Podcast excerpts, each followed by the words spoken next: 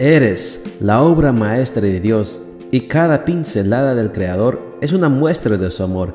Presentamos la lectura devocional para damas, Pinceladas del Amor Divino, escrito por Erna Alvarado Poblete en la voz de Ruth Vargas desde Estados Unidos para todo el mundo de habla hispana. Muy buenos días querida amiga. El Señor te bendiga y te guarde.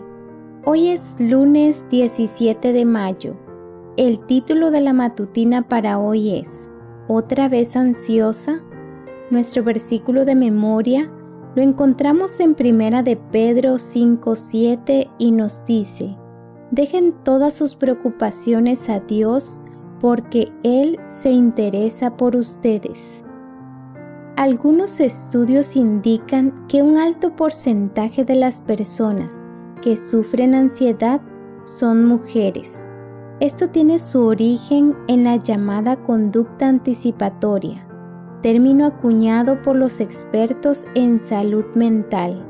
Tiene que ver con miedos y temores infundados a eventos futuros a los que la persona se anticipa imaginando en su cabeza sucesos catastróficos que no han tenido lugar. La ansiedad tiene su lado bueno, pues es la que nos capacita y provee de energía para hacer frente a una amenaza real.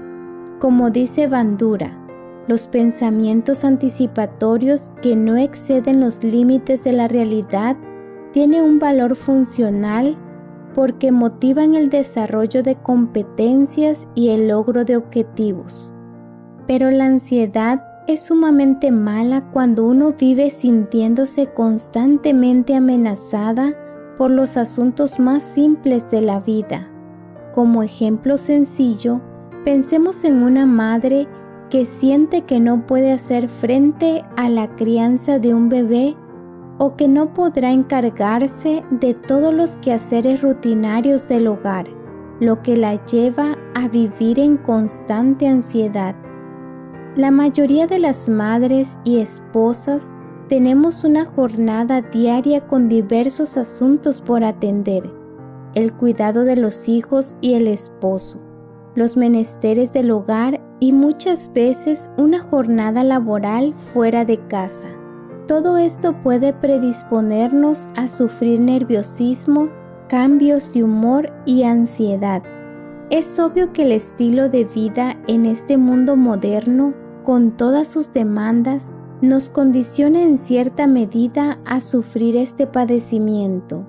Dejar ir, soltar y poner nuestras preocupaciones en las manos de Dios a veces no es una tarea tan fácil de hacer el empoderamiento de la mujer nos ha empujado a querer ser invencibles y poderosas, lo que nos impide asumir una actitud de sumisión, humildad y rendición a la voluntad de Dios.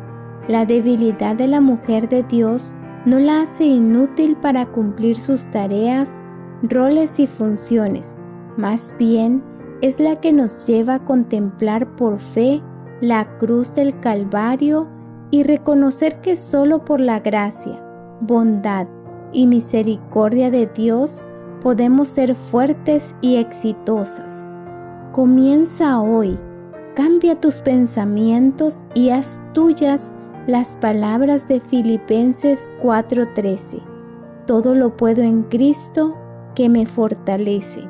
Pasa tiempo a solas con Dios sométete a su voluntad. Recuerda que como dijo Corrie ten Boom, la preocupación no elimina el dolor de mañana, sino que elimina la fuerza de hoy.